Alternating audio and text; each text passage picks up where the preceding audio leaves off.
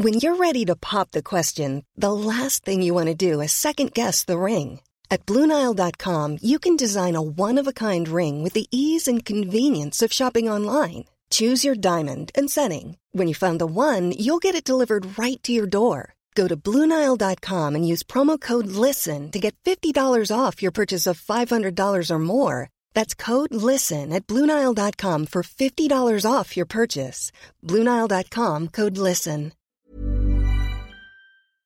Das ist doch das Schönste, dass ich weiß, dass ich dieses Leben in vielen Dingen nicht in der Hand habe, aber in der Art und Weise, wie ich dieses Leben angehe und aus welcher Perspektive ich mich sehe, dass ich das selbst in der Hand habe. Das finde ich ist die größte Form der Emanzipation.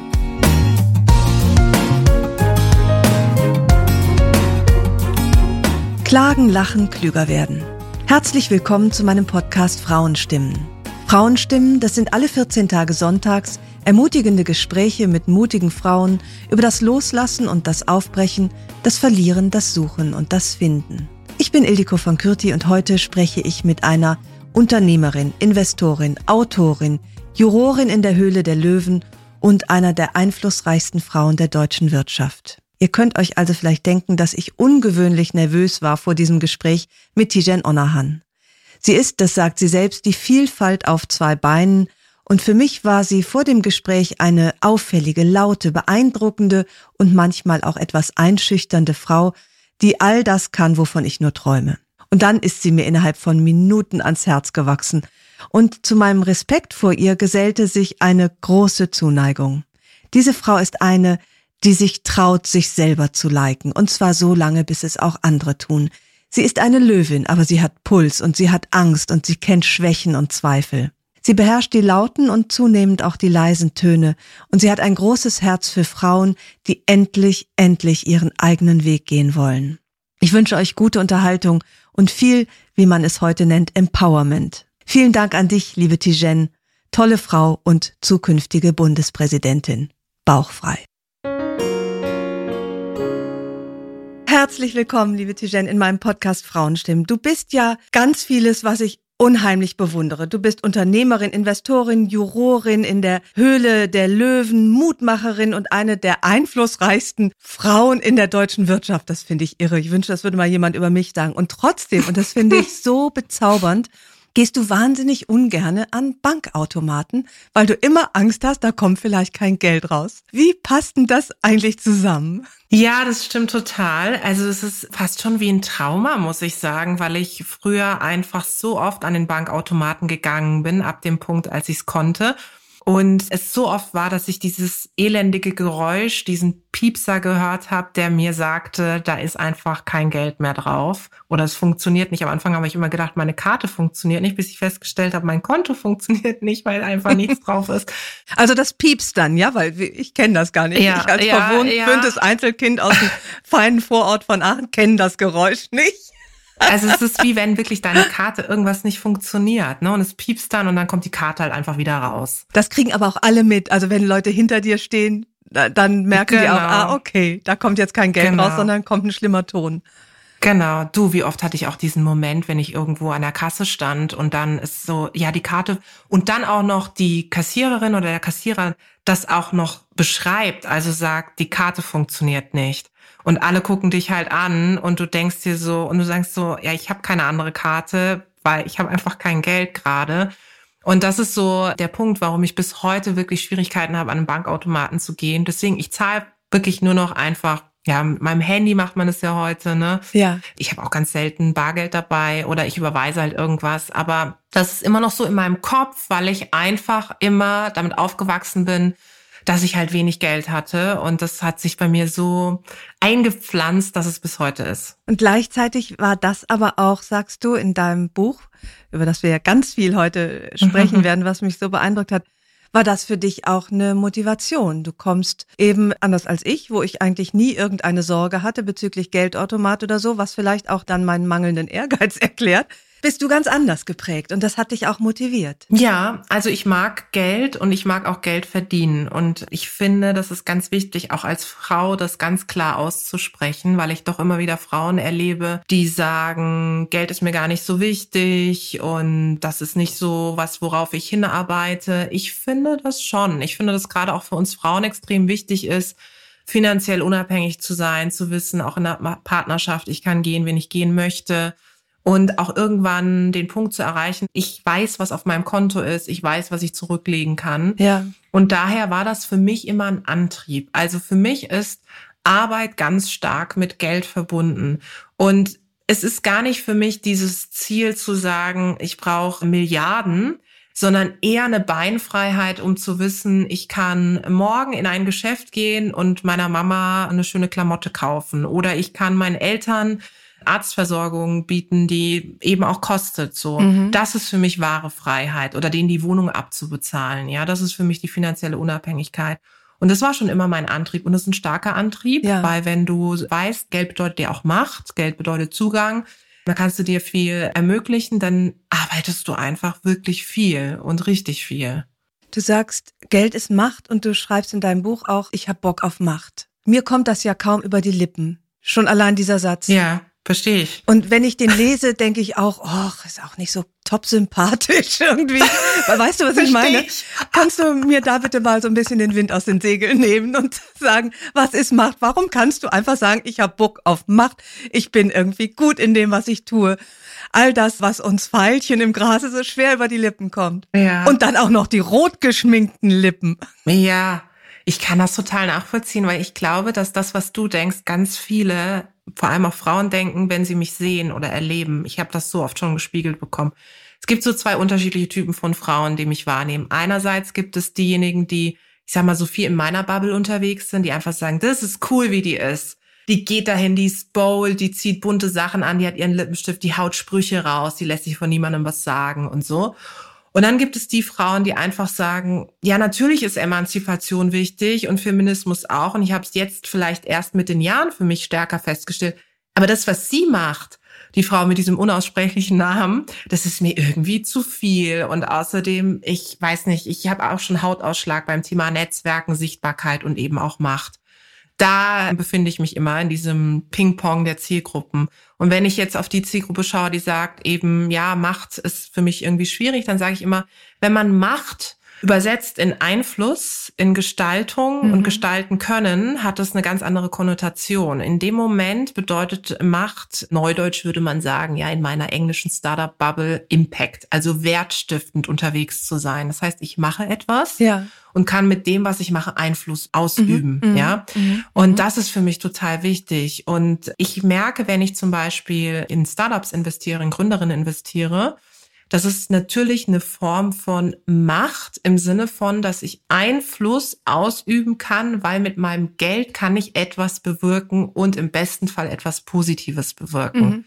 So, und das hat schon auch was mit Macht zu tun. Und mir macht das Spaß, mir macht es Spaß, Macht auch neu zu definieren, positiv zu definieren, ja. zu sehen, dass Frauen immer mächtiger werden. Ich finde, Frauen sind ganz anders mächtig, als es Männer sind. Sag mal. Für mich sind Frauen viel cooler mächtig. Also Frauen sind so, die müssen diese Macht nicht immer demonstrieren.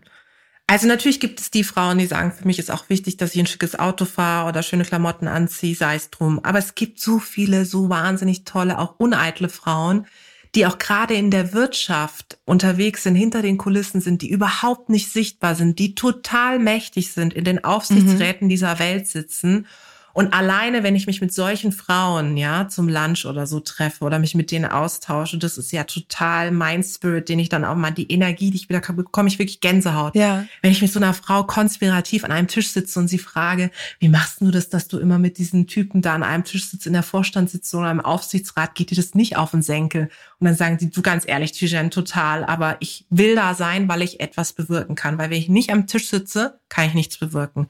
Und das ist für mich eben wahre Macht. Nun hast du gerade gesprochen von den Frauen, die nicht sichtbar sind und trotzdem mächtig. Dein Anliegen ist aber ja Sichtbarkeit. Seid laut, seid sichtbar. Ja. Wie geht das zusammen mit denen, die du bewunderst, die eben das nicht sind und trotzdem Macht haben und von denen ja. es ja offenbar eine ganze Menge gibt, wahrscheinlich mehr als wir so denken, weil wir sie eben ja. nicht sehen. Bewirken tun sie trotzdem ja. was. Total. Ich würde sagen, das hat sich auch in den letzten zwei Jahren bei mir total verändert, die Sichtweise. Ich bin absolut für selbstbestimmte Sichtbarkeit, weil ich glaube, dass es uns Frauen die Möglichkeit gibt, das Heft des Handelns selbst in der Hand zu haben und die eigene Geschichte zu erzählen, bevor es andere tun.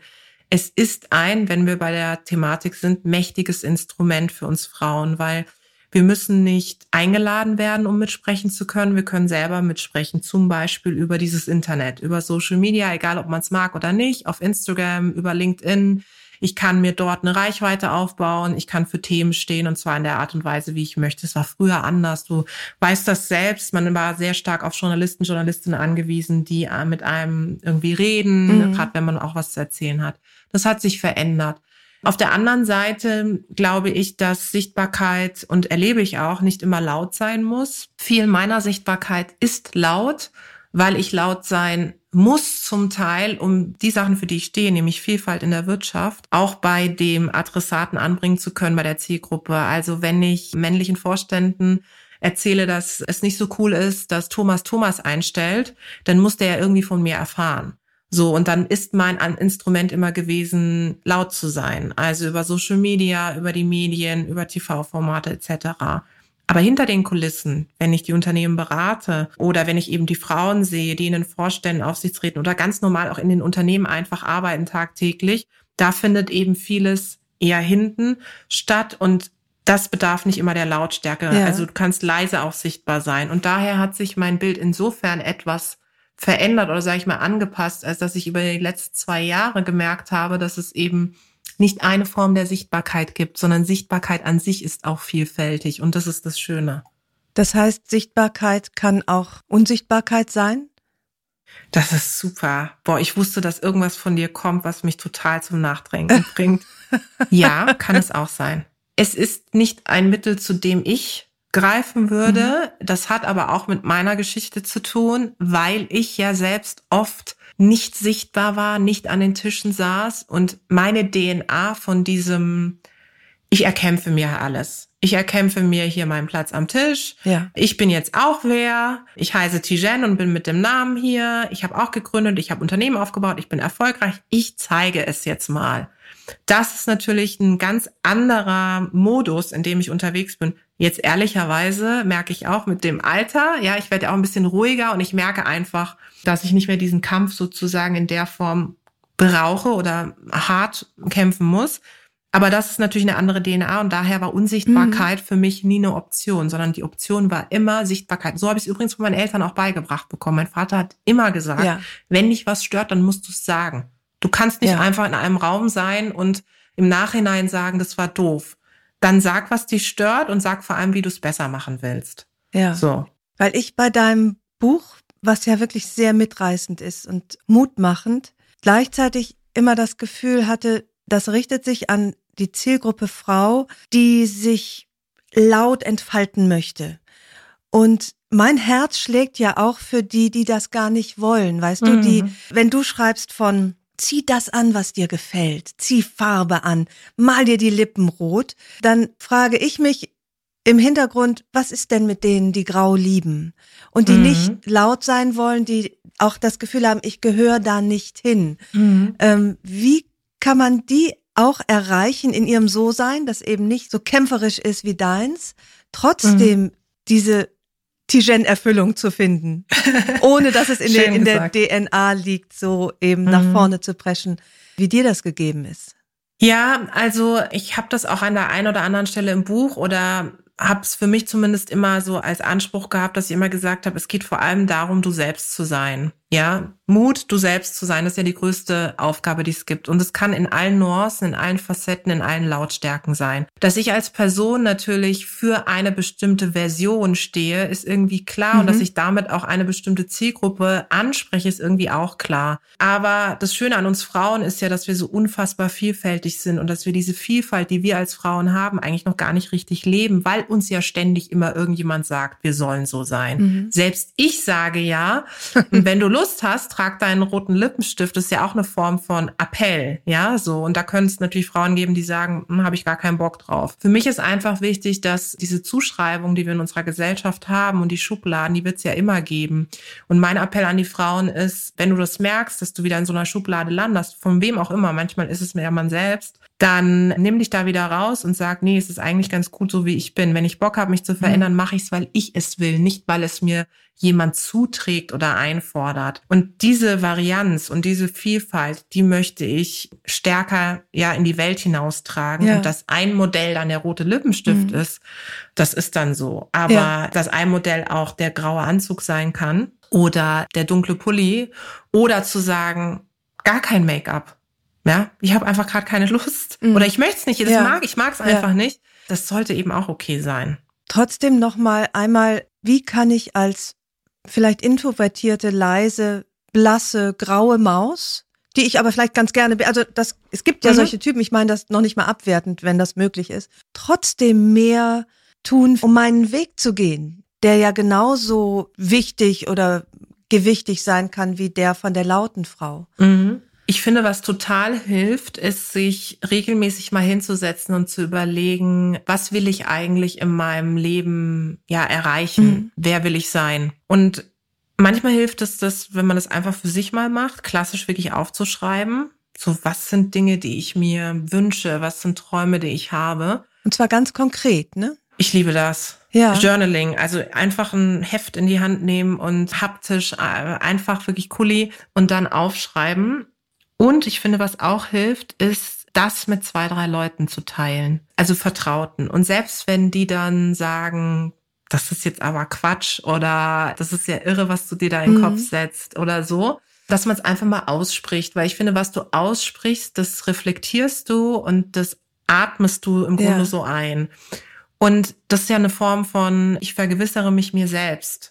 Also wann nehmen wir uns die Zeit dafür, dass wir uns mal hinsetzen und genau Gedanken darüber machen? Da geht es gar nicht darum, dass ich jetzt anfange, auf Social Media zu posten oder wahnsinnig visibler zu werden, sondern die Sichtbarkeit beginnt ja mit der Sichtbarkeit für mich selbst. Also ja. ich sehe mich, ja. Und das ist ja auch ein Punkt, den viele mhm. Frauen gar nicht mehr sehen oder können, weil Familie, weil Angehörige pflegen, weil so und so, weil irgendwie in den Alltag aufgesogen, ja, so. Wann siehst du dich selbst? Du siehst dich selbst, wenn du dir die Zeit gönnst und mal aufschreibst, was du eigentlich möchtest. Und wenn es der Punkt ist, es ist alles fein, wie es ist, ich bin gerade total zufrieden mhm. und ich wünsche mir einmal mehr im Monat mit meinem Hund noch stärker in den Wald zu fahren oder ja. mit meinen Kindern Zeit zu verbringen, auch fair. Dir die Zeit zu gönnen und dann im besten Fall mit zwei, drei Leuten zu teilen, die dir wichtig sind das hilft total. Im Übrigen mache ich das auch. Also da stehen ganz viele Sachen drauf, die gar nicht voller Lautstärke sind, sondern die für mich ganz wichtig sind, ja. Kannst du davon ein Beispiel nehmen? Also ich weiß, auf einer deiner Listen stand, du möchtest Melinda Gates treffen. Hast du ein Beispiel, das vielleicht noch so ein bisschen alltagstauglicher ist für, weißt du, wo Ich weiß jetzt nie, was du meinst.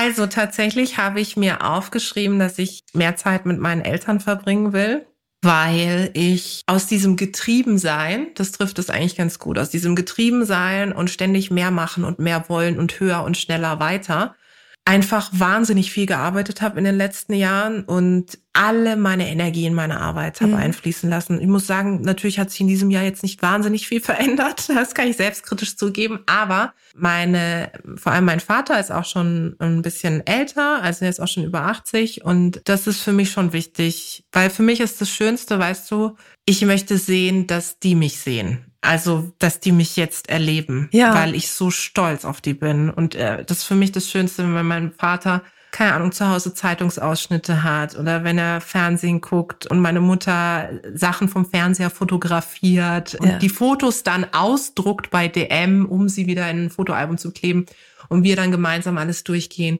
Und diese Zeit ist für mich der größte Luxus und das ist das, was ich mir aufgeschrieben habe. Einfach mehr Zeit, ja. mehr qualitative Zeit mit meinen Eltern. Und danach kam dann Melinda. Ja. das finde ich toll, dass die Sichtbarkeit damit beginnt, dass man sich selbst einmal richtig anschaut.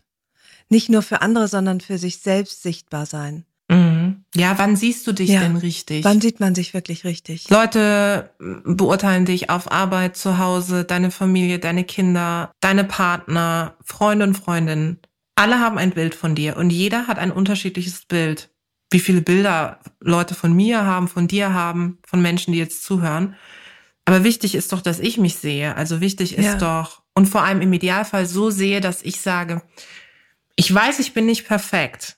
Aber darum geht's nicht. Es geht darum, dass ich einen Großteil morgens aufwache und selbst wenn ich denke, in den Spiegel schaue und denke, boah, es ist echt gerade echt schwierig alles, was ich da sehe, aber dass ich dann weiß, hey, ich bin okay. Ich bin okay. Das finde ich ist das eine, ja, ich bin Ja. okay und dass ich aber auch genau hinschaue, wo gefall ich mir nicht. Ja, Also nicht nur, weil ich habe zum Beispiel meinem Mann jetzt neulich mal verboten, Kommentare zu meiner Kleidung abzugeben, weil sich unser Geschmack auseinanderentwickelt. Ich wäre so ein bisschen gemütlicher, so wie jetzt. Also ich habe dann irgendwie so ein Pulli an und er ist eher, finde ich, modischer. Und der kann mir dann so in, mit so einer Nebenbemerkung, ich hatte mir zum Ja. Beispiel mal so ein, wie ich fand, ganz schöne Daunenjacke gekauft. Und dann sagte er, ach, die ist für Hundespaziergänge. Sagte er, so war gar nicht böse gemeint. Ich hatte mich damit auf dem roten Teppich gesehen. Und weißt du, und das finde ich auch so wertvoll, dass du sagst, schau dich an, was gefällt Mhm. dir und sich dann im nötigen Fall auch zu emanzipieren und zu sagen, ich bleib bei meinem Geschmack. So wie ich mir gut gefalle. Auch, ist auch manchmal hart, ne? Auch für die Männer, die dann so einen Hoddel neben sich haben, der sich aber gut gefällt. Quatsch, Quatsch. Aber weißt du was, ich muss jetzt eins sagen, das finde ich total schwierig. Wenn jemand, den du ja liebst und der dich liebt, einen unterschiedlichen Geschmack hat. Im ersten Moment denkt man, ja, was soll's, ist mir doch scheißegal. Mhm. Also bei mir ist es, nee, also ich, es bleibt immer in meinem Kopf, wenn mein Mann zu mir sagt, wenn ich zwei Kleider habe und ich eigentlich innerlich ja schon weiß, welches ich toll finde, Ja. die Kla- Klassiker, und er dann aber sagt das und ich sage, nee, eigentlich, und ich nehme das andere und trotzdem bin ich dann irgendwo und habe dieses Kleid an und denke mir, es ist doch nicht das, was ihm eigentlich gefällt, also gefällt es wahrscheinlich anderen auch nicht. Externe Wahrnehmung. Und diese Emanzipation, das ist die völlige Emanzipation, ist völlig fein damit zu sein und zu sagen, mir gefällt's aber. Ich find's gut. Ja, andererseits möchte man ja irgendwie auch dem eigenen Mann gefallen. Ne? Also ich suche jetzt auch nicht gezielt die Sachen raus, wenn er da ist, die, wo ich weiß, die findet er hässlich. Aber ich bin manchmal ganz froh, wenn der auf Dienstreise ist, zehn Tage lang, dann ziehe ich all das Zeug an Geil. und fühle mich tatsächlich ein bisschen freier, Ja, das glaube ich sofort. weil es dann niemanden gibt, auf dessen Geschmack ich Rücksicht nehmen möchte ja auch. Ja, Ja. man möchte ja den Ja. geliebten Menschen auch gefallen. Ja, aber es ist eben genau das ist dieser Punkt, dieses sich selbst zu sehen und sich dann aber auch auszuhalten, in Anführungszeichen. Also auszuhalten, dass wenn dann jemand mit einer anderen Perspektive zu einem kommt, zu sagen, es ist okay, aber ich bleibe jetzt trotzdem dabei. Und das ist ja gerade in einer Gesellschaft, in der Frauen in jegliche Schublade gepackt werden, egal was du tust, machst es gefühlt ja falsch, Ja. finde ich die größte Herausforderung wirklich. Aber findest du es denn nicht auch okay, manchmal ja einen Kompromiss zu machen? Ich weiß, du schreibst auch in deinem Buch, dass du grundsätzlich nicht mehr Einladungen annimmst, wo man dir vorher sagt, was du anziehen sollst und kommen sie vielleicht mal lieber nicht bauchfrei. Und gleichzeitig denke ich, ist das vielleicht auch so eine Starrsinnigkeit, die manchmal zu weit geht, weißt du, wo man sagt, okay, mein Mann Mhm. gefällt das nicht, also zieh es auch nicht an. Okay, der Veranstalter hat eben auch so ein bisschen seine Bedürfnisse oder seine Prägungen, da kann ich auch mal drauf Rücksicht nehmen. Das würdest du aber nicht tun, ne? Ja, ich bin ja Widder. Also das mit der Starrsinnigkeit ist natürlich in meiner DNA, klar. Ja. Aber zum Zeitpunkt, als ich an diesem Buch gearbeitet habe, war ich voll in meinem, ich zieh alles an, was ich geil finde. Ja. Boah, ich habe einen geilen Bauch und dann will ich den auch zeigen. Ich habe viel Sport gemacht in der Zeit. Versuche jetzt auch noch ein bisschen was, aber so, ich war voll in diesem ich fühle mich Moment. Mhm. Und wenn dann jemand kommt und das ist kann eine Einladung sein, wo einfach nur oder das was du beschreibst war auch eine Moderation, die ich hatte und da hatten eben die Veranstalter gesagt, nicht zu bunt, kein Muster, das hat natürlich auch was mit der Kamera zu tun. Das ist mir alles Ja. klar, Mhm. ja, aber Dein Bauch ist ja nicht gemustert. Mal schon. So, der ist nicht so. Und dann habe ich halt auch gedacht, so ganz ehrlich, Leute, ihr wisst schon, wen ihr euch da einkauft, ja. Also ich meine, man guckt einmal auf mein Insta oder Ja. so auf die Website und sieht, die Frau ist irgendwie bunt. So, und dann war natürlich schon das Sturköpfige, dass ich so dachte, jetzt erst recht. Und dieses jetzt erst recht zieht sich ja bei mir durch vieles durch. Ja, jetzt sind aber ein paar Monate oder ein Jahr in Land gegangen. Ich bin auch ein bisschen weiter. Und ich würde einfach sagen, jetzt gucke ich mir die Anlässe an und ich gucke mir an, in welchem Raum ich unterwegs bin und ob ich mich jetzt unbedingt darüber definieren muss, dass ich jetzt bauchfrei anziehe oder nicht, sondern ich überlege mir, mit was fühle ich mich wohl. Ja. Und macht es Sinn oder macht es eben keinen Sinn? Also muss ich jetzt den Alien im Raum spielen? Ja. Als Mhm. den ich mich ja immer selbst bezeichne? Oder ist es vielleicht einfach so, dass ich ich selbst bin und auch ohne bauchfrei ganz gut wirken kann? Das ist interessant. Wenn du sagst, du bezeichnest dich als Alien und hast damit ja auch eine Rolle, die du gerne ausfüllst. Du bist gerne Ja. Alien. Die wenigsten sind aber gerne Alien. Ja, total. Also ich habe mich immer so bezeichnet, weil ich mich auch immer so gefühlt habe und weil ich auch immer ein Stück weit so vorgestellt worden bin. Also guck mal, das fing ja schon in der Schule an. In meinem Abi-Heft hat mein damaliger Religionslehrer, also ich war auf einem katholischen Mädchengymnasium, hat dann reingeschrieben, er sei total froh, dass er die einzige Muslima auf dem Gymnasium in seinem Religionsunterricht hatte. Also es gab ja bei uns keinen Ethikunterricht, weil katholisches Mädchengymnasium. Ich musste mich also für eine Religion entscheiden, für evangelisch habe ich mich entschieden, weil eine Freundin von mir da war. Und da schrieb er rein, er war total stolz, dass die einzige Muslima. Jetzt Ja. würde ich mich nicht als Muslima bezeichnen, weil wir zu Hause überhaupt gar keine Religion gelebt Mhm. haben. Aber da habe ich mich schon so als etwas anderes gefühlt. Wenn das jemand so dich belabelt, dann ist das so. Dann ging es natürlich in der Politik weiter, für die FDP kandidiert, in der FDP auch ein Alien, weil ich sag mal, die jungen Liberalen waren jetzt auch alle eher so aus einer Sozialisation, wo man so dachte, Justus und Karl Philipp kommen da zusammen, ja, so. Ist wirklich so. Es ist wirklich so. Friedrich vielleicht noch. Friedrich, genau. Mhm. Und dann bei der FDP ging es dann weiter. Und je mehr ich in der Politik machte, je höher ich kam, kam, desto undiverser wurde es. Dann war es in der Wirtschaft so. Also es setzte sich sofort, dass ich immer das Gefühl hatte, je mehr ich machte, je mehr ich erreichte, desto mehr verstärkte sich dieser Effekt, dass es um mich herum kaum Menschen mit Migrationsgeschichte gab, dann irgendwann weniger Frauen und ja, das eine ist, dass ich mich selbst so sehe, aber das andere ist, dass es auch diesen Verstärkungseffekt gab. Ja. Jetzt bin ich eher momentan auf dem Trip oder jetzt mehr, dass ich so denke, es ist doch auch was Schönes, dass ich etwas bewirken kann mit dem, wie ich bin und dann die Tür, durch die ich durchgehe, nicht einfach zumache, sondern sie aufhalte auch für andere. Und das ist ja das, wofür ich mich wirklich ganz stark einsetze. Also im schönsten Fall würdest du jetzt immer weniger Alien vom Gefühl her, vielleicht auch vom Auftreten her, dass du sagst, ach, ich mach doch, ich lass den Bauch mal drin. Es sind halt jetzt nur alte weiße Männer da, die Das macht dann keinen Spaß, sag ich dir. Auch für mich. Du, ich will doch auch mal einen durchtrainierten Bauch sehen. Warum sehe ich immer in der Politik und bei diesen Managern immer, wobei es äh, verändert sich gerade bei den Managern, muss die werden ja alle zu Asketen. Ja, ja, die auch stehen um fünf Uhr auf ist. und joggen oh, und so, ne? furchtbar. Ja. Das Mhm. setzt jeden unter Druck, das soll auch wieder Ja. aufhören. Ich möchte Ja. lieber wieder die alten weißen Männer haben mit Bauch. Ich höre das jetzt so ein bisschen raus, dass sich bei dir da gerade ein bisschen was mhm. verändert. Ja, voll. Wie würde dein nächster Lippenstift wohl heißen? Der jetzige mit Douglas zusammen heißt Tigenrette. ja. W w- was könnte ein Titel für dein, die nächste Farbe, dessen der nächste Titel? Also ich habe ja immer ein Thema für jedes Jahr. Letztes Jahr war mein Thema ja Mut. Dieses Jahr ist mein Thema Wachstum. Mhm. Das passt insofern ganz gut. Und wirklich, du bist auch die erste jetzt in diesem Jahr, mit der ich so diese für mich Transformation, die ich auch gerade durchmache, erlebe und teile. Ich glaube, mein Lippenstift würde heißen, ich bin genug. Mhm. Welche Farbe hätte der? Also wenn ich jetzt sage, er hätte Nude, dann, dann rasten alle aus.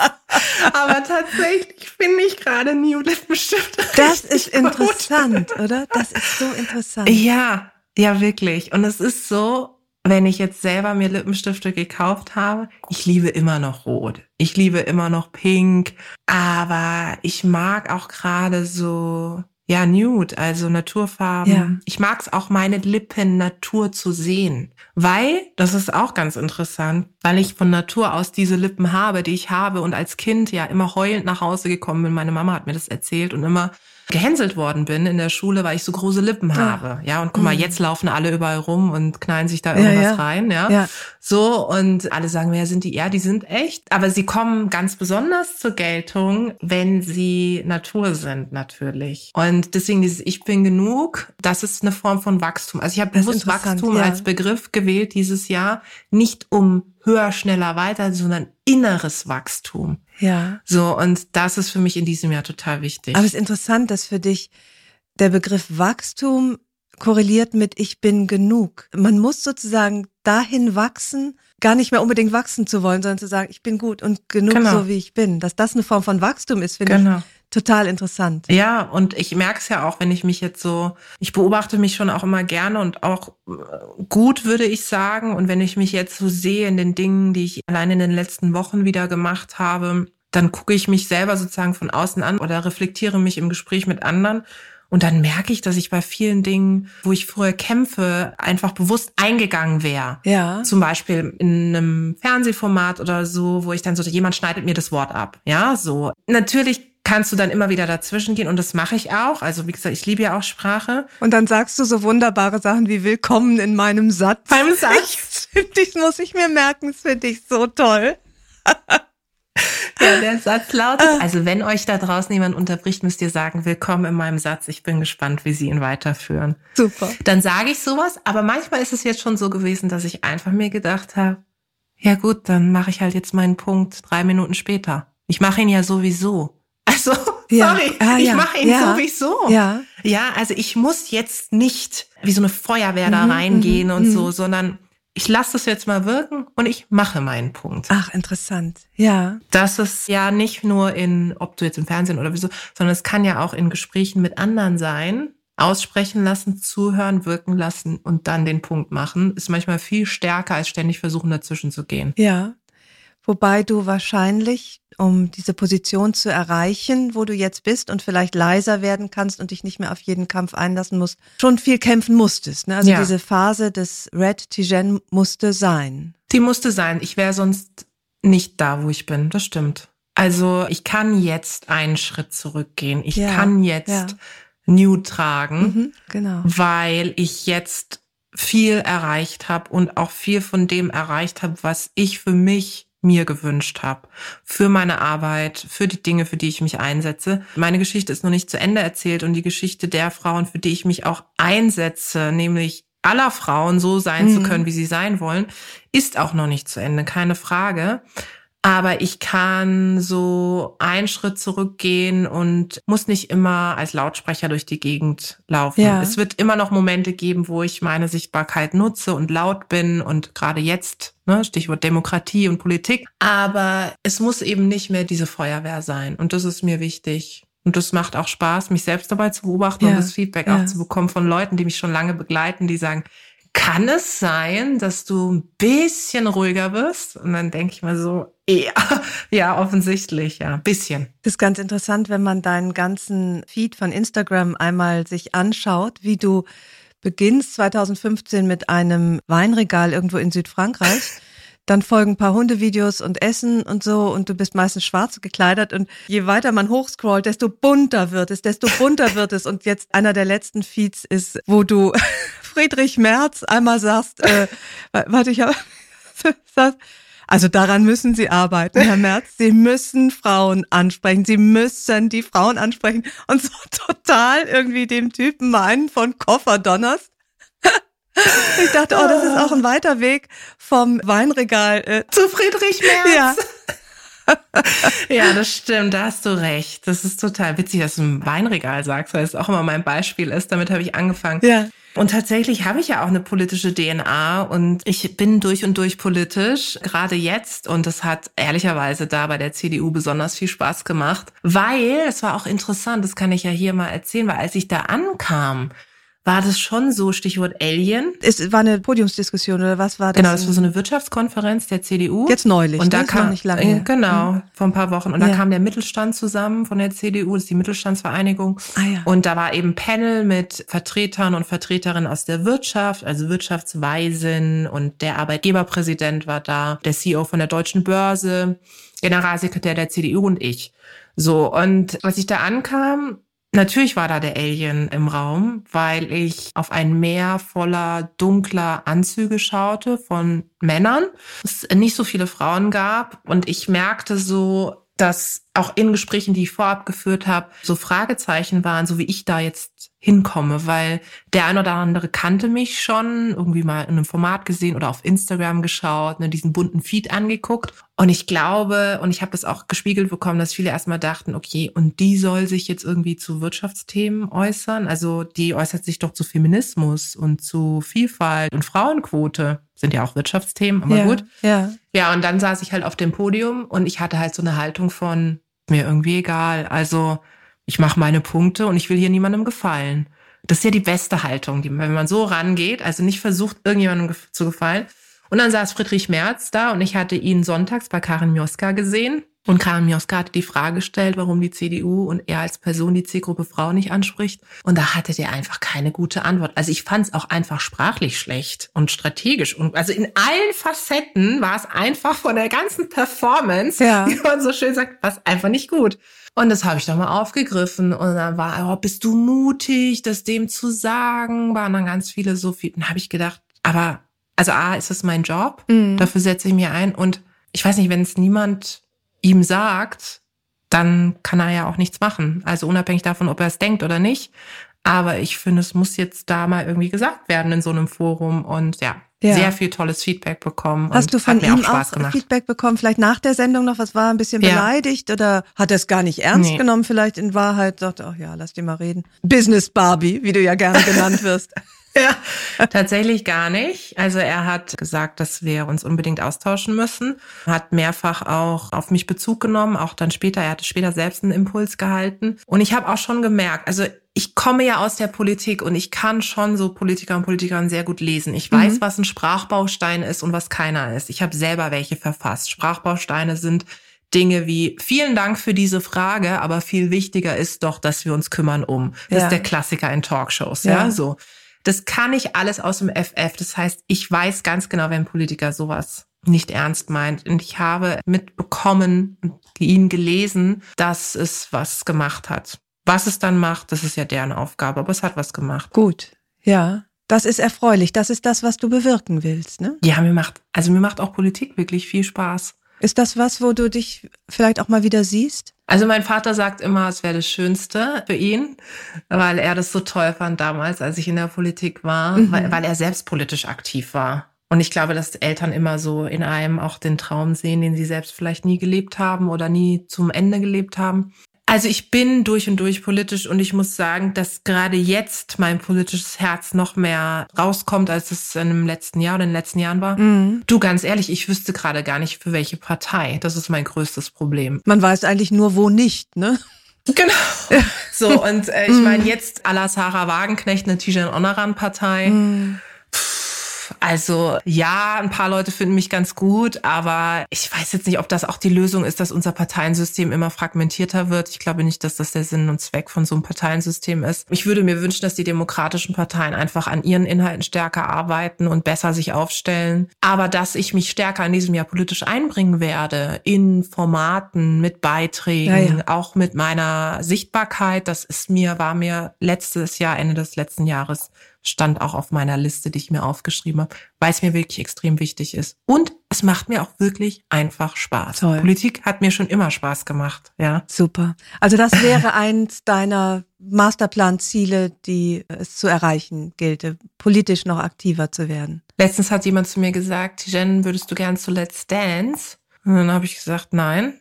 Also ich tanze zwar in meiner Freizeit mhm. total gerne und ich finde allein die Herausforderung, mal so Monate oder Wochen lang mit einem Tanzlehrer zu tanzen, fände ich einfach sportlich eine coole Herausforderung. Und dann, also ja, würdest du gern zu Let's Dance? Und so, dann habe ich gesagt, nein. Also das finde ich ein nettes Format, aber für mich nicht. Naja, was würdest du dann gern zu einem anderen Format, mhm. dann wurden verschiedene Formate aufgezählt. Nein, ja, was willst du? Dann habe ich gesagt, ich würde gern Bundespräsidentin werden. Mhm. Und dann hat die Person gelacht und dann habe ich gesagt, nö, also ich habe ja selber mal im Bundespräsidialamt gearbeitet und Sprache ist auch eine Form von Macht ja. und Sprache schafft Realität. Und ich weiß noch, als ich damals dort gearbeitet habe, habe ich gedacht, boah, wie toll ist das, Menschen mit Sprache zu erreichen. Und natürlich ist das, man sagt immer, ja, Bundespräsident ist Grüß August oder so. Ich finde, es ist eine schöne Geschichte und ab 40 kann man es ja werden. Also ich habe noch zwei Jahre Zeit. Insofern, nein, aber also nur so metaphorisch, ne?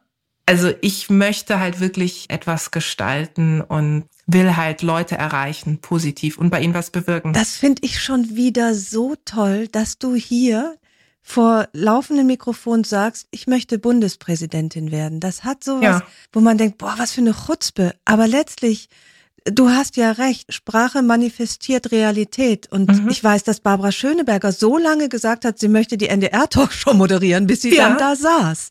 Ja. Und das hat auch eine Form, das mag ich wirklich gern, auch wenn es für mich total gewöhnungsbedürftig immer noch ist und ich so ein bisschen die Ohren anlege und denke, oh, die traut sich aber was, finde ich das toll. Ja, also ich frage auch immer Leute, die mit mir arbeiten, ich sage denen immer, was möchtest du werden? Also du bist jetzt an dem Punkt, aber wo möchtest ja. du hin? Was möchtest du werden? Sprich's einmal aus, egal wie weit weg es erscheint und dann kommen echt wahnsinnige Dinge. Und selbst wenn dann kommt, ich möchte eigentlich umschulen und möchte Visagistin werden oder ich möchte eine eigene Bäckerei aufmachen. Hatte ich auch schon bei Leuten aus meinem ja. Team. Da habe ich gedacht, mega cool, dann gehen wir so lange, bis du die Bäckerei aufmachst, gemeinsam den Weg und ich glaube an dich und ich kann vielleicht dir Kompetenzen mitgeben. Außerdem kann ich von dir lernen. Und ich finde es total wichtig, das einmal auszusprechen.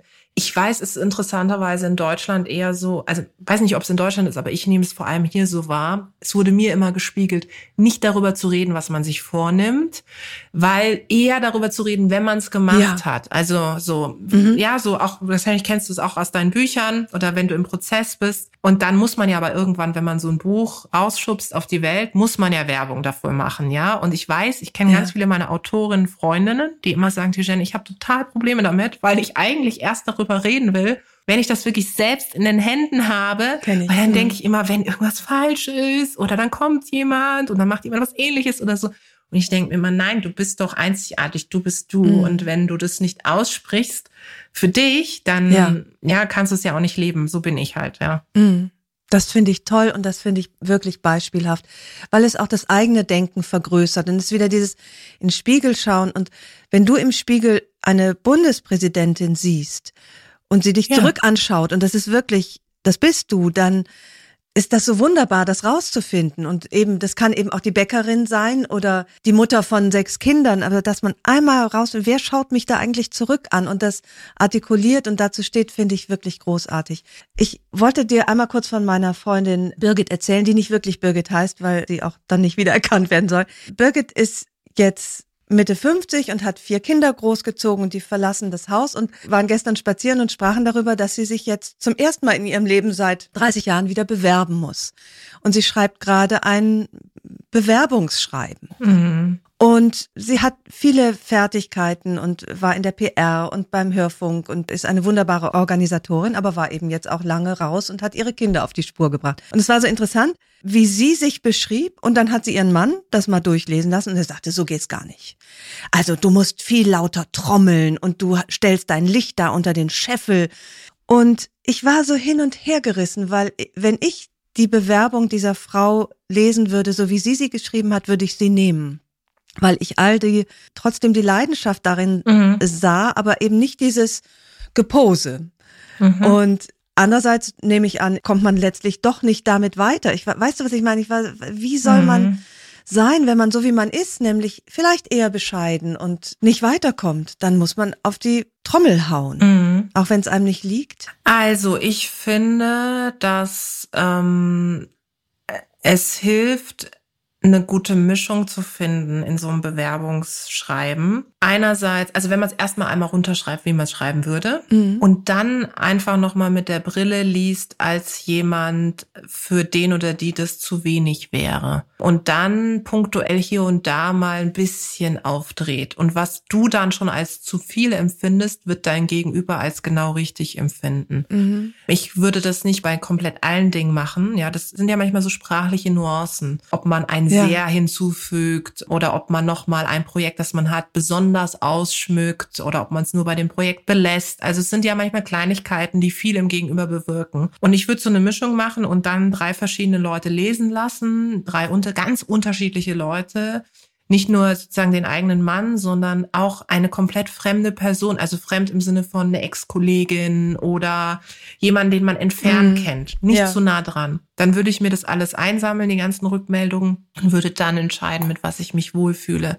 Ich kann nur eins sagen, wenn man versucht, etwas mhm. zu sein in so einem Bewerbungsgespräch, was man nicht ist, wird es spätestens im eins zu eins Bewerbungsgespräch dazu führen, dass man sich total unwohl fühlt und dass du das Gefühl hast, du musst jetzt ja. jemand anderen geben. Ich habe das von beiden Seiten erlebt, sowohl als jemand, die sich selbst beworben hat, dass ich versucht habe, jemand zu sein, die ich nicht bin, als auch jetzt in meiner Rolle mhm. als jemand, die ja die Möglichkeit hat, Menschen einen Job zu geben, dass ich auch sofort merke, oh, in dem Dokument oder in dem Anschreiben wirkte das alles irgendwie viel lauter und viel bunter. Da hat der Ehemann noch mal drüber geschaut. Ne? Ja, ja, genau, genau. Und da kommt das manchmal wirklich raus. Ja. Hatte ich auch einmal. Ja.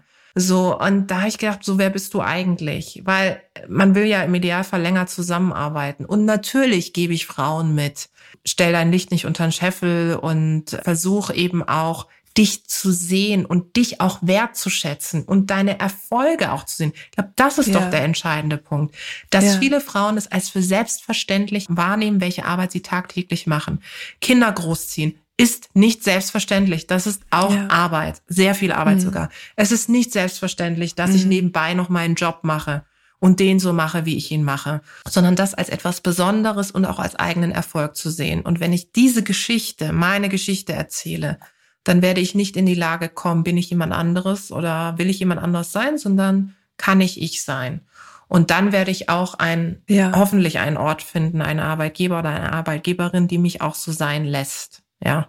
Da will man ja letztlich auch landen in, an einem ja. Ort, wo man eben nicht immer so tun muss, als sei man der eigene Ehemann. Ja. Ja. Und es ist halt auch einfach, wenn ich zum Beispiel, ich mache auch so viele Veranstaltungen und dann rufe ich manchmal auch in den sozialen Medien auf, nennt mir gute Redner und Rednerinnen, wen kann ich vorschlagen und so. Also ich krieg ständig von Männern Nachrichten, ja, Ronan, ich bin Leadership Coach und ich bin gut. Ah, ja. So, also ich bin gut. Ja. Liebe Grüße oder mit freundlichen Grüßen, so. Ach. Oder kommt noch ein Link zu einem YouTube-Video, wo er mir dann auch nochmal erklärt, dass er wirklich gut ist. So bei Frauen, und es ist kein Stereotyp, es ist wirklich so. Erstmal eine, meistens sowas, sorry, dass ich dich einfach so aus dem Kalten anschreibe, aber ich habe jetzt einfach gedacht, dass ich es mal mache die ersten zwei Sätze mhm. und dann kommt ein Riesenabsatz, was sie alles gerockt haben und dann ja. zum Schluss. Wahrscheinlich liest du es gar nicht, aber ich wollte es einfach mal schreiben. Ja. Es ändert sich auch. Also ich, ich merke schon, dass eine neue Generation nachkommt, die da viel selbstbestimmter und auch selbstbewusster ein Stück weit auf unterwegs ist. Trotzdem muss ich sagen, also nicht jede Frau muss jetzt so sein wie jeder Mann, aber wenn man sich einfach mal sagt, ey, das ist ganz gut, was ich auf die Beine gestellt habe und ich schreibe es einfach mal runter, ohne mich selbst mit Worten irgendwie klein zu machen, sondern nur ganz nüchtern zu beschreiben, was ich mache.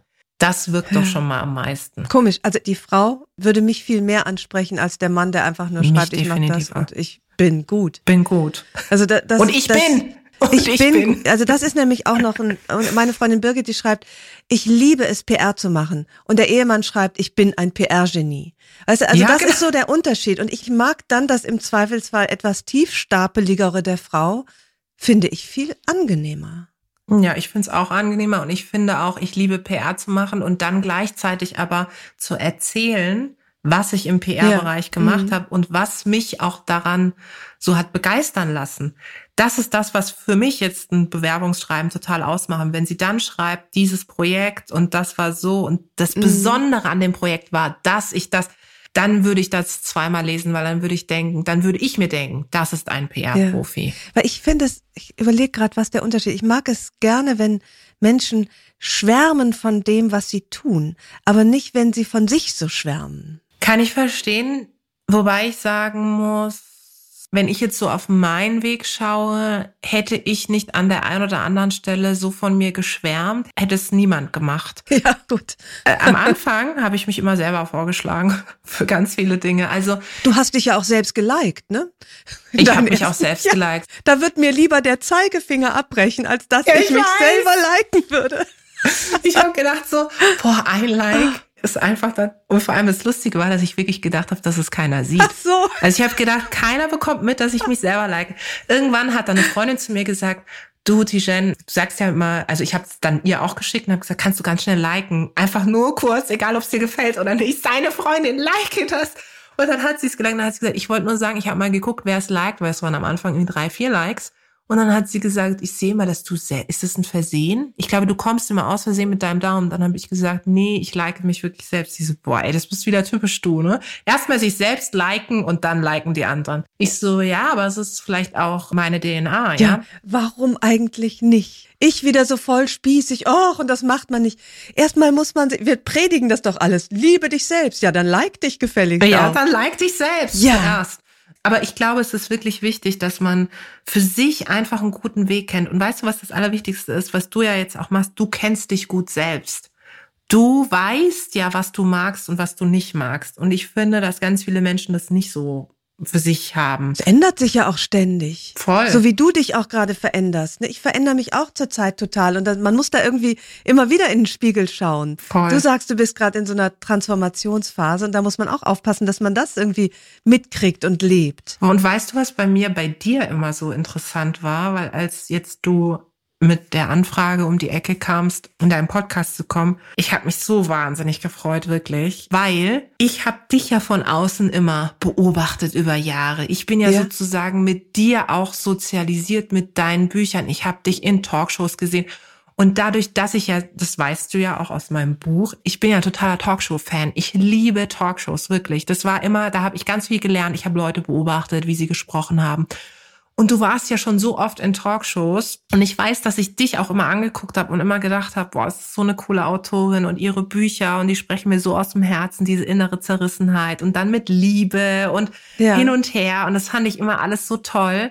Und als dann deine Anfrage kam, habe ich gedacht, boah, was für ein großes Glück ich habe, durch das, was ich mache, da jetzt zu sein. Und hätte ich mich nicht selber geliked, liebe Ildiko, wäre ich jetzt nicht da in deinem Podcast. Ach, Guck mal, das überrascht mich jetzt so, weil ich ja, als ich dich angefragt habe, erstmal dachte, ach, das macht die bestimmt nicht, ich bin der nicht cool genug. Und dann hatte ich auch so ein bisschen Angst, weil so viel Mut macht mir immer ein bisschen Angst. Ich fühle mich dann bedroht in meiner Komfortzone.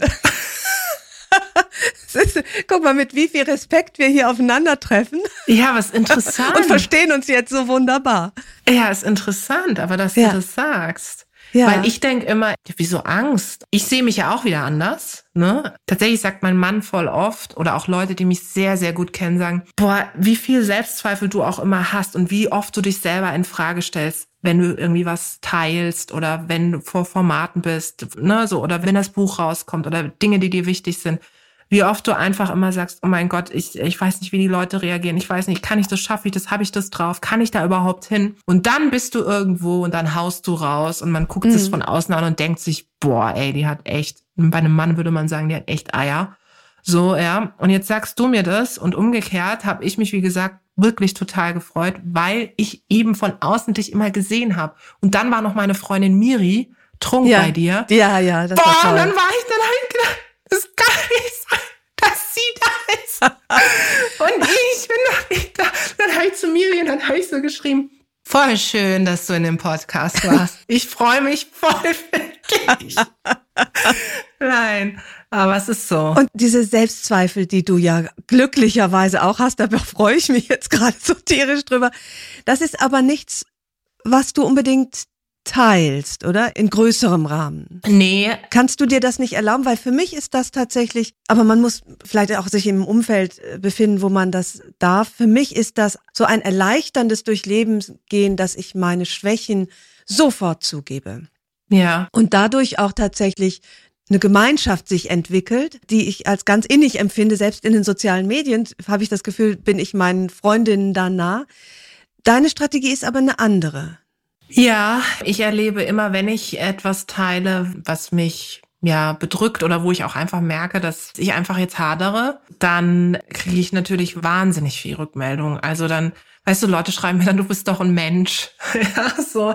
Oder auch so Dinge, also bei mir ist es jetzt nicht so, dass ich sage, also ich hätte wirklich, und das muss ich wirklich sagen, mich heulend vor der Kamera zu zeigen, da müsste ich echt lange an mir arbeiten. Also das hat gar nichts damit zu tun, dass ich denke, das ist jetzt schwach oder mhm. so. Das ist nicht mein Punkt. Ich bin mhm. ein total emotionaler und impulsiver Mensch und wahrscheinlich würde ich sogar eher aus Wut heulen. ja, so. Mhm. Aber ich weiß nicht, was mich so zurückhält. Ich glaube, weil ich denke, du willst doch was Positives in die Welt rausbringen. Mhm. Du willst die Leute doch begeistern. Du willst sie inspirieren. du willst, weißt du, ich kriege ja jeden Tag so viele Nachrichten von auch ja meistens eben Frauen, die sagen, Tijen, mein Tag war heute scheiße und ich gucke in deinen Stories und du machst mir Mut. Tijen, ja. ähm, mhm. ich bin vor einer Verhandlung, ich habe deinen Insta-Post gesehen, der gibt mir Mut, du gibst mir, ich gebe immer Stärke. Ja. Und das ist natürlich auch ein Rat, in dem du drin bist. Mhm. Wenn ich Schwäche in einem zeige, ist das auch eine Form von Stärke, das ist mir alles klar. Ja. Aber ich selbst kann die mir ganz schwer zugestehen weil ich dann denke, ja, gebe ich dann die Kraft und wahrscheinlich gebe ich sie sogar, weil ich dann zeige, ja, ich bin wie gesagt auch nur ein Mensch. Und ich möchte dir so eine Situation, es ist wirklich eine totale Banalität. Das ja. hat gar nichts mit mir geht's schlecht zu tun. Nur, dass man, man sieht, wie die Leute reagieren. Ich habe vorgestern oder so, habe ich das Haus verlassen. Und dann ist es immer wie eine Irre, weil ich wie ein Chaos auf zwei Beinen das Haus verlasse, Schlüssel nehme und so hektisch von einem Termin zum nächsten. Dann bin ich noch dreimal hochgelaufen in meine Wohnung. Ich hatte vorher gebügelt und dann habe ich geguckt, habe ich das Bügeleisen mhm. ausgesteckt. Ja, dann habe ich ein Foto gemacht und obwohl ich das Foto gemacht habe, war ich unten, bin ich wieder hoch und habe ich gedacht, okay, im Foto kann ich, ich bin habe dann so reingezoomt. Dann konnte ich es nicht richtig sehen, ob der Stecker wieder draus. Dann bin ich wieder hoch. Moment, du machst ein Foto vom Bügeleisen, um sicher zu sein, ja. dass es ausgestellt. Ja. Ach, interessant. Ja, gut. Mhm. Und dann habe ich das Foto gepostet, weil ich gedacht habe, wenn ich es poste, dann sehen alle, dass es dieses fucking Bügeleisen wirklich aus ist, ja. Ey, du glaubst gar nicht, wie viele Nachrichten ich darauf bekommen habe. Ich habe unzählige Nachrichten. Und zwar, hey, das mache ich auch immer. Ein weiterer Trick ist, wenn ich in Urlaub fahre, ich filme die ganze Wohnung ab, ob der Herd aus ist. Ich mache mehrere Fotos, ich schicke sie an Freundinnen. Ey, Tijen, du bügelst? Fragezeichen kam auch. Ja. Ich so, okay, wow, was denkt ihr denn? Also, so, natürlich bügel ich. Ja. Und dann, ah, wie lustig, dass du auch so mit dir haderst, dass du drüber nachdenkst, ob du dieses Bügeleisen. Und dann habe ich noch so gedacht, es ist irgendwie so irre, was für ein Bild die Leute von außen haben. Ich habe dazu meinen Beitrag geleistet, das weiß ich. Aber natürlich sehe ich mich komplett anders. Also ich denke mir so, mein Gott, es fängt damit schon an, dass ich mich 15 Mal vergewissern muss und Bilder und Videos und meine Freunde, Entschuldigung, das Bügeleisen ist wirklich aus. Jetzt kannst du mal überlegen, wie das in vielen anderen Dingen ist, wenn ich irgendwo sitze, einen Panel-Auftritt habe, wenn ich was auf Social Media poste, wie oft ich dann die Schleife drehe mit, nein, die Farbe gefällt mir nicht, nein, ja. der Spruch ist noch nicht so richtig, nein, kannst du noch mal drüber gehen, kann ich das so sagen, kann ich so wirken, kann ich das anziehen? Also also ich glaube, wenn ich mich mal 24 Stunden so begleiten würde, würden die Leute wahrscheinlich noch eine ganz andere Facette sehen. Ja. Und ich glaube nicht, dass sie dadurch entmutigt würden, sondern im Gegenteil, auch wie du eben sagtest, Schwäche zu zeigen, kann andere auch so bestärken, einfach in dem Gefühl, Voll ich bin nicht allein. Mensch, schau mal, die hat so viel geschafft und trotzdem wie eine arme Irre rennt sie fünfmal hoch und macht noch ein Video vom Bügeleisen. Mich würde das, also hätte ich das mal früher gewusst, dann hätte ich nicht so eine schlaflose Nacht vor unserem Podcast hier gehabt, sondern ich denke, ach komm, die ist genauso besteuert wie alle anderen auch. Weißt du, also ich empfinde das zunehmend als so vereinend und ermutigend, eben auch diese angeblich schwachen Teile unserer Persönlichkeit zu zeigen. Ich glaube allerdings, dass du die du ja in der Höhle der Löwen dich befindest, im wahrsten Sinne des Wortes, das wohl dir auch gar nicht so erlauben kannst? Oder ist das eine Klischeevorstellung, so wie man früher sagt, ach, wer im Haifischbecken schwimmt, darf nicht bluten oder so? Also es hat sich mit der Teilnahme an dem Format schon einiges verändert, muss ich schon sagen. Und ich würde auch sagen, dass ich mich auch verändert habe im Sinne von, dass ich tatsächlich noch selbstkritischer geworden bin, weil es war ja jahrelang so, dass ich Stichwort Sichtbarkeit, meine Sichtbarkeit selbst in die Welt geschubst habe. Ich habe Journalisten mhm. angeschrieben, Journalistin, bin denen so lange auf den Senkel gegangen, bis die irgendwann gesagt haben, ja, okay, gut, dann schreib halt die Kolumne, dann hörst du wenigstens auf. ja, so. Oder ich habe Social Media Posts gemacht, so lange mich selbst geliked, bis andere dann auch Mitleids Likes irgendwie dagelassen haben. So. Aber ich hatte es selbst in der Hand. Ja. Also ich habe selbst das Narrativ bestimmt. So, jetzt bist du in einem Fernsehformat was ja auch Entertainment ist. Es wird geschnitten, es werden Sätze geschnitten. Du bedienst auch eine Figur, mhm. ja. Und klar trägst du auch oder trage ich auch meinen Teil dazu bei in der Art und Weise, wie ich auftrete, roter Anzug, roter Lippenstift, meine Sprüche auf den Punkt, knallhart, dies, das, ja. Aber dann gibt's ja auch andere Facetten, dass ich immer was Gutes sage oder eben weicher bin, wie auch immer. Naja, und dann gibt's natürlich Artikel. Und als dann die ersten Artikel kamen, sie ist großkotzig, sie redet nur über sich selbst. Hm. Tijen Onaran kennt nur eine Person, nämlich sich selbst. Ja, also ich müsste schon ein Roboter sein, dass es mich gar nicht tangiert. Und da muss ich sagen, war ich schon, und dann auch die Nachrichten, die ich bekommen habe, auch über die sozialen Medien. Ich habe dann irgendwas angefangen, die Kommentare zu lesen, dann habe ich aufgehört, die Kommentare zu lesen, weil auf einmal natürlich das in die Breite ging. Das schauen sehr viele Leute ja. und dann urteilen alle über dich. Ich will gar nicht sagen, dass ich mir darüber keine Gedanken gemacht habe, als ich die Zusage gegeben habe. Ich bin natürlich, ich überlege mir ganz genau, wo ich mitmache und wo nicht.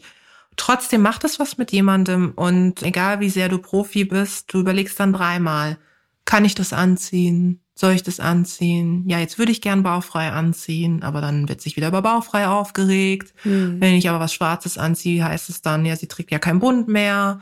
Kann ich so scharf in meiner ah. Wortwahl sein? Also durch die größere Beobachtung habe ich mich immer weiter in Frage gestellt und gleichzeitig war ich ja trotzdem die Tijen, also es musste ja weitergehen. Empowerment, Mut, inspirieren, rausgehen, Hallen füllen oder halt irgendwie mhm. Publikum begeistern. Es war schon tough, muss ich sagen. Aber, und zurück zu deiner Frage, also ich würde für mich den Anspruch haben, dass ich in einem Löwenkäfig, wie er ja ist, trotzdem es schaffe, ich selbst zu sein und hoffentlich jetzt in der nächsten Staffel, die ja auch bald kommt, auch eine andere Facette einfach zu zeigen und mich da nicht so einlullen zu lassen in Schubladen, von wem auch immer, ja, von mir selbst oder auch eben von anderen. Mhm. Das würde ich mir einfach, also das hoffe ich, dass mir das gelingt.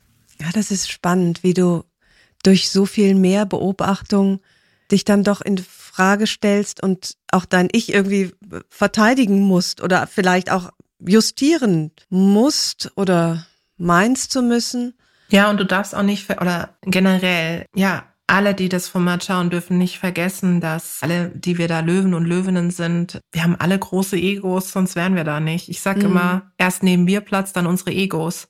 Also es ist einfach so, ja. ja. Und ja. natürlich habe ich auch eine Form von Ego und ein hart erkämpftes Ego, mein mhm. Platz am Tisch. Und natürlich sitze ich dann damit auch der Haltung, hey, ich sitze jetzt hier und guck links und rechts, wer sitzt da noch und denk mir so, ja, jetzt in Anführungszeichen hast du es geschafft. Ja, so und jetzt zeige ich mal bewusst, was ich drauf habe und dann ist halt ein Spruch mehr, weil ich will ja, ja jetzt beweisen, ja. dass ich auch wirklich eine Löwin bin. So. Ja. Ich will nicht das Kätzchen sein, ich will eine Löwin sein. So.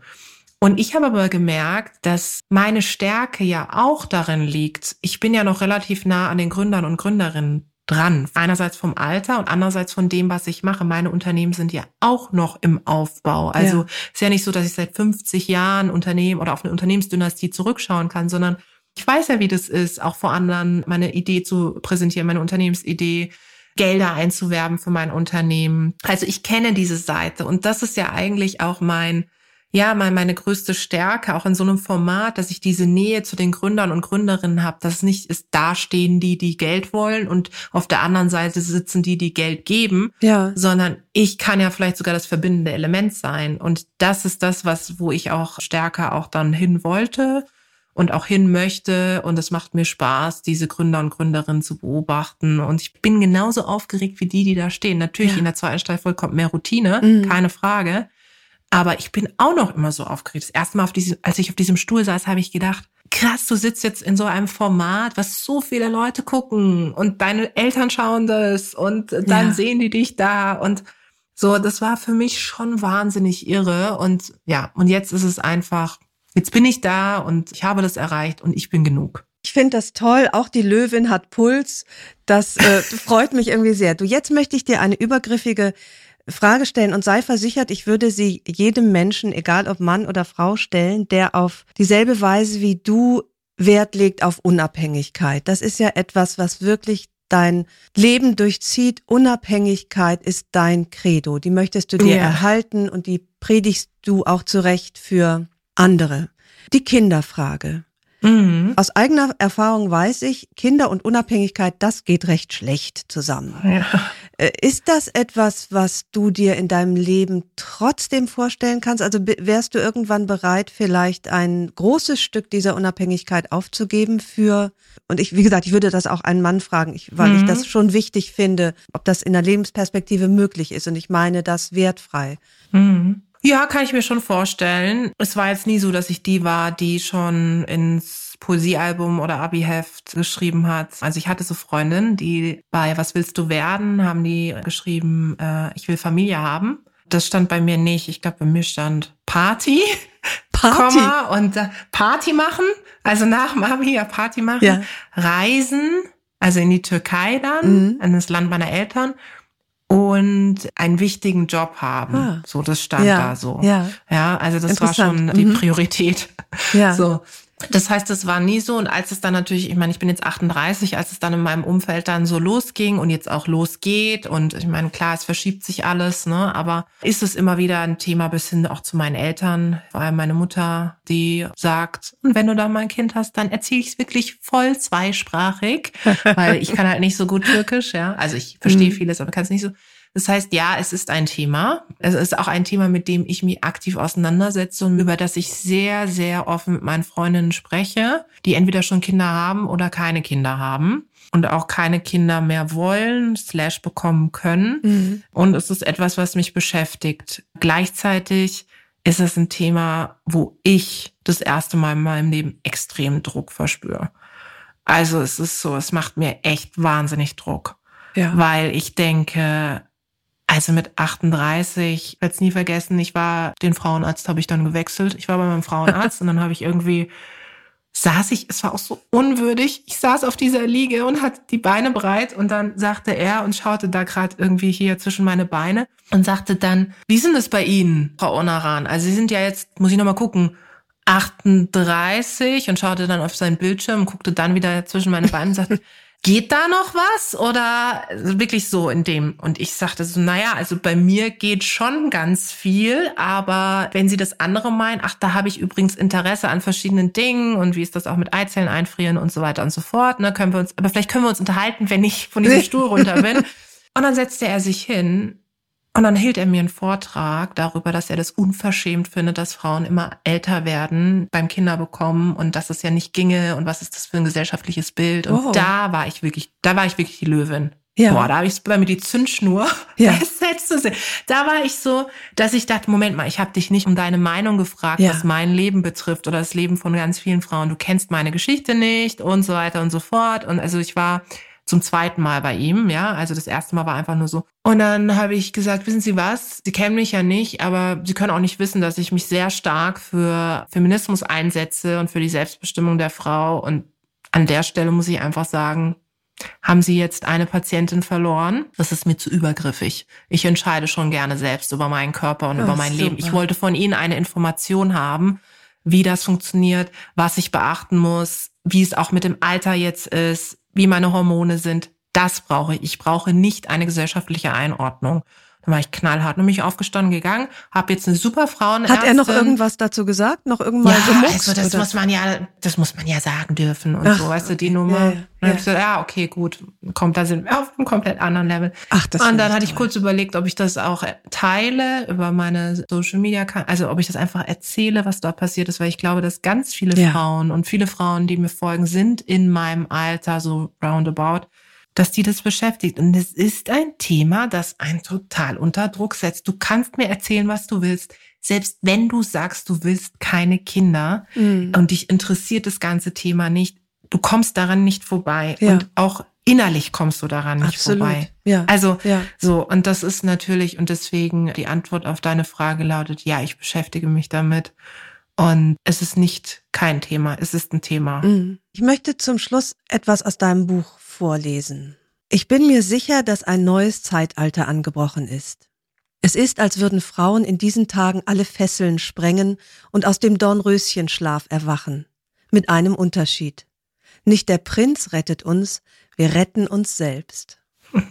Das finde ich so schön. Oh. Man kann es kaum besser sagen, aber kannst du noch mal vielleicht da noch mal ein paar Worte zu sagen, wie wichtig das ist, dass wir unsere eigenen Heldinnen wirklich werden und nicht auf den Retter warten. Ich habe auch so lange Verantwortung weggeschoben und gedacht, ich bin nicht schuld. Mm. Das gehört ja auch dazu, ne? Also nicht nur, dass man sich selbst rettet, sondern auch, dass man Verantwortung übernimmt für Fehler, für schlechtes Gelingen und sag dazu noch mal was, weil mir das auch so wichtig ist. Also ich finde es total wichtig, dass man das eigene Leben wirklich lebt.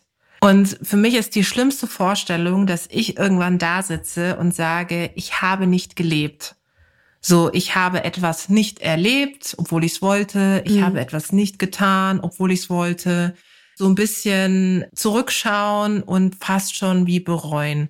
Und der Punkt ist, dass dieses selbstbestimmte Leben ja nicht nur sich dadurch zeigt, dass ich laut, bunt und wahnsinnig aktiv auf Social Media bin, sondern es zeigt sich in kleinen Dingen, dass ich eben morgens aufstehe, mich sehe, dass ich für mich einstehe, lerne für mich, mir gegenüber einzustehen und im Idealfall auch dann anderen gegenüber. Und wenn es ist, dass ich nicht nochmal reingehe, sondern dass ich Stille aushalte, ja. wenn es ist, dass ich mich traue, in einem Meeting eine Frage zu stellen, obwohl ich mich eigentlich nicht traue, und wenn es ist, dass ich Grenzen setze und wenn es ist, dass ich davon träume, Bundespräsidentin zu werden, all das ist möglich. Und diese Möglichkeiten zu sehen, anzunehmen und sie zu leben, das macht doch das Leben lebenswert. Das ist doch das Schönste, dass ich weiß, dass ich dieses Leben in vielen Dingen nicht in der Hand habe, aber in der Art und Weise, wie ich dieses Leben angehe und aus welcher Perspektive ich mich sehe, dass ich das selbst in der Hand habe, das finde ich ist die größte Form der Emanzipation. Dem habe ich jetzt auch gar nichts mehr hinzuzufügen. Vielen Dank der zukünftigen Bundespräsidentin Tijen. Herzlichen Dank für diese wunderbare Begegnung. Und ich kann einfach nur sagen, danke. Ich, ich fand es wunderbar und ich freue mich, dass ich jetzt auch gar nicht mehr so viel Angst vor deinem Mut habe und ah. bin begeistert. Glaubst du, zur Ernennung als Bundespräsidentin kann man bauchfrei anziehen? Das glaube ich ganz bestimmt. Du kannst es auf jeden Fall und vergiss nicht, mich einzuladen. Ich ja. werde als Cheerleader womöglich auch bauchfrei auftreten. Das hast du dir dann aber selbst zuzuschreiben. Wir haben ein Date. Sehr Wir gut. haben ein Date. Ich freue mich drauf. Bis zur Vereidigung. Danke dir. Alles Liebe, ich danke dir.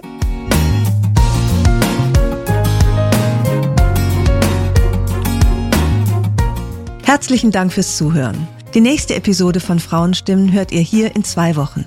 Vielleicht möchtet ihr die Frauenstimmen abonnieren, dann verpasst ihr keine neue Folge. Und wenn euch mein Podcast gefällt, dann würde ich mich wirklich sehr freuen, wenn ihr ihn weiterempfehlen und vielleicht auch mit ein paar Sternen hier bewerten würdet. Ich freue mich auf ein Wiederhören und grüße euch sehr herzlich, wo auch immer ihr gerade seid. Eure Ildiko.